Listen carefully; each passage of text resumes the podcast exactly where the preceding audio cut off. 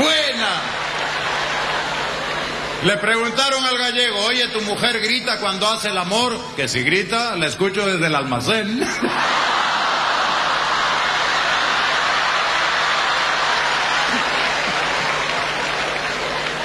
La galleguita a punto de casarse le dice al novio, Joaquín, yo no puedo casarme sin velo. Bueno, velo.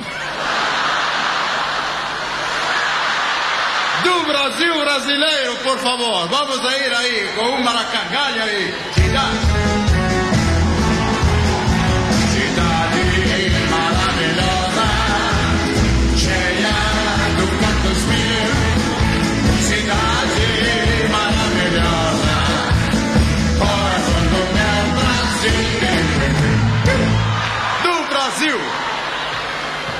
Se fueron a echar un bañadito en una aguadita que había quedado estos dos brasileros y cuando salen a secarse al césped, al pasto, viene una pícara pitón y le picó en el pitín. Joao, por favor, vai ver ao médico. Eu estou desesperado, me picou o pitón y el pitín. Sale corriendo el otro. Doctor, a mi amigo Filiberto ha tocado pitón y el pitín. En este momento yo tengo que hacer una cirugía urgente. Mientras tanto tú tendrías que parar ese veneno. ¿Y cómo se puede lograr? Succiona. ¿Ma qué? Chupa, ¿dónde está el veneno si no funde? Sale corriendo, lo miraba al médico. Llega donde estaba el otro, estaba verde, violáceo. ¿Qué aconteceu? Você é o biomédico? Sim. E que dijo? Que você vai morrer nomás. Do Brasil. Le estaban tomando los datos a un ciudadano brasileiro dice nombre y apellido Federico Tessada do Sacramento da Silvia Oliveira. Ocupação professor da escola do samba do Rua de Rio de Janeiro. Sexo enorme. Maestro. Dice, una, una. È Petro con Catarina, la mattina le madero, balanzante sempre concina, nel giro le cogerio. La la la la la la la la, forza maestro, alla combinare, Adesso no. Don Nicola, come anda la cosa? La cosa anda bene, il che anda male il coso. ¿Y la familia? Se sposate la figlia mia, Se han casado las hijas, qué lindo. ¿Con quién se casó la mayor? con un avvocato che tiene un buffette, mucho pleito, mucha plata, complementa la felicità la figlia mia e il marito. ¿Y la segunda? Che non beva, con una stanziera nel sur, a Chillán. Tiene vacca, ghiorda, formaggio, lette, bagnacauda. Tiene ganado, bovino, marisco, porcino, lanare, aceitune, galletette e tutti quanti. ¿Y la menor? Ah, la concetta. La unica disgraziata, il marito le salió cornudo.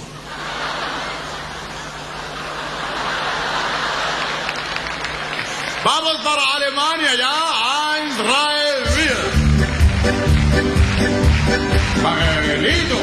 pagarito, pagarito de cerveza, yo no quiero tomar más porque me duele la cabeza. Pagarito, pagarito, pagarito de cerveza, yo no tomo mucha más porque suelo a mi mamá.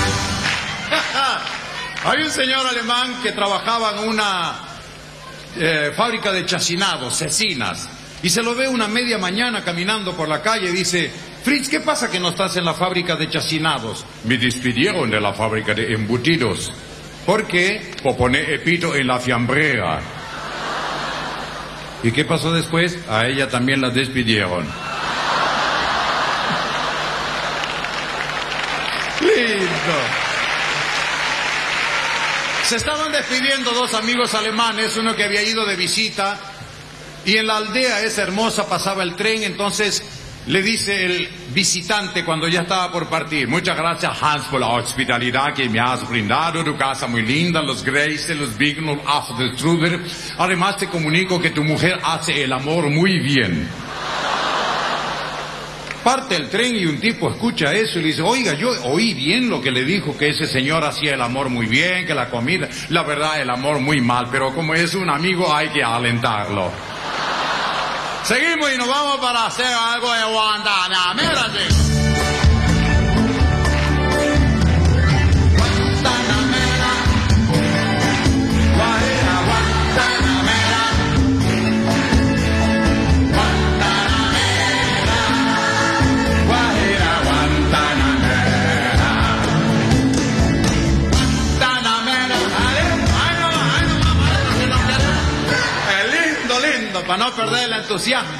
Saben que se larga un perro a nado desde La Habana a Miami.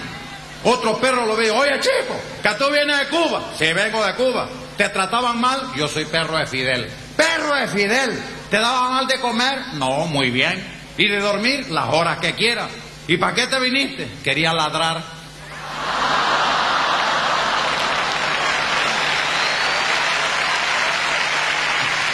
Se usa mucho, se usaba la reverencia en esos países centroamericanos, especialmente Cuba. No ibas a llegar a ver a la chica y decía, vamos a bailar. No, no, había que hacer reverencia.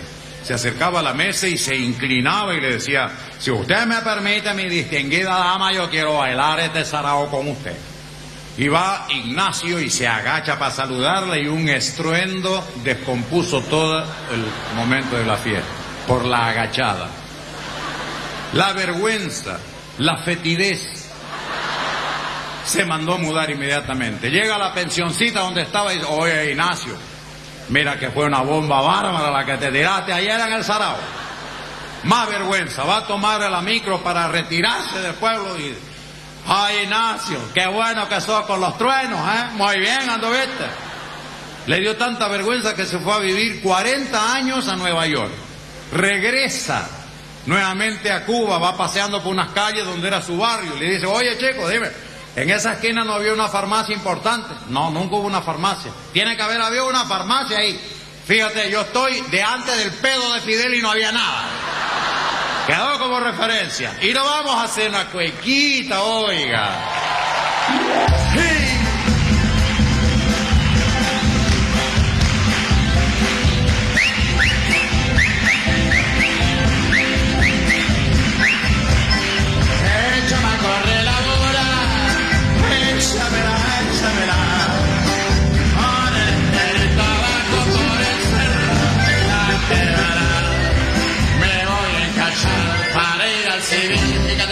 En enero, fíjate que me en abril.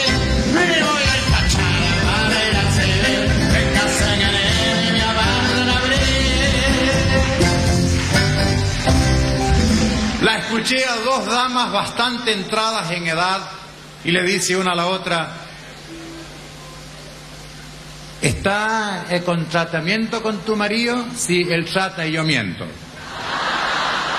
Y un día dice que le pregunta al esposo, oye maridito, ¿nosotros tenemos orgasmo?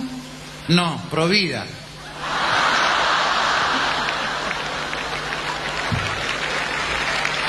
Un chiste lindo del sur de Chile, un fundo, donde llega este caballero y dice, ¿cuánto cuesta el lechón ese? Depende del peso, patrón. Bueno, pésemelo, por favor. Lo levanta el lechón, oh sorpresa, y ve que le chupaba el ombligo, se lo besaban al lechoncito. 8 kilos 300. ¿Y cómo sabe usted así? Es la costumbre del campo, nosotros harto hacemos esto. ¿Quiere ver que es cierto? Fermín, ven, pésame este lechón. Levanta el niño al lechón. 8,300, papá. No, yo creo que ustedes se pusieron de acuerdo para embromarme a mí. Mira, aquí no estamos mi mujer, ni el niño va a ir a buscarla, y usted dígale que este lechón quiere que le pese. Va a ver que le dice exactamente lo mismo. Niño, vete a buscar a tu mamá. Sale corriendo el niño, vuelve. No va a poder venir mi mamá, está pesando un peón. Y me lindos. Muchísimas gracias de todo corazón. Me dijeron un cuentito de gangoso. Le contaba y le decía, ósame que tengo 500 palomas. 500 palomas. El amigo dijo, ¿mensajera? No, no te mensajeron nada. 500 palomas. Y cuando llegó de golpe y dijo sorpresivamente, me da dos condones.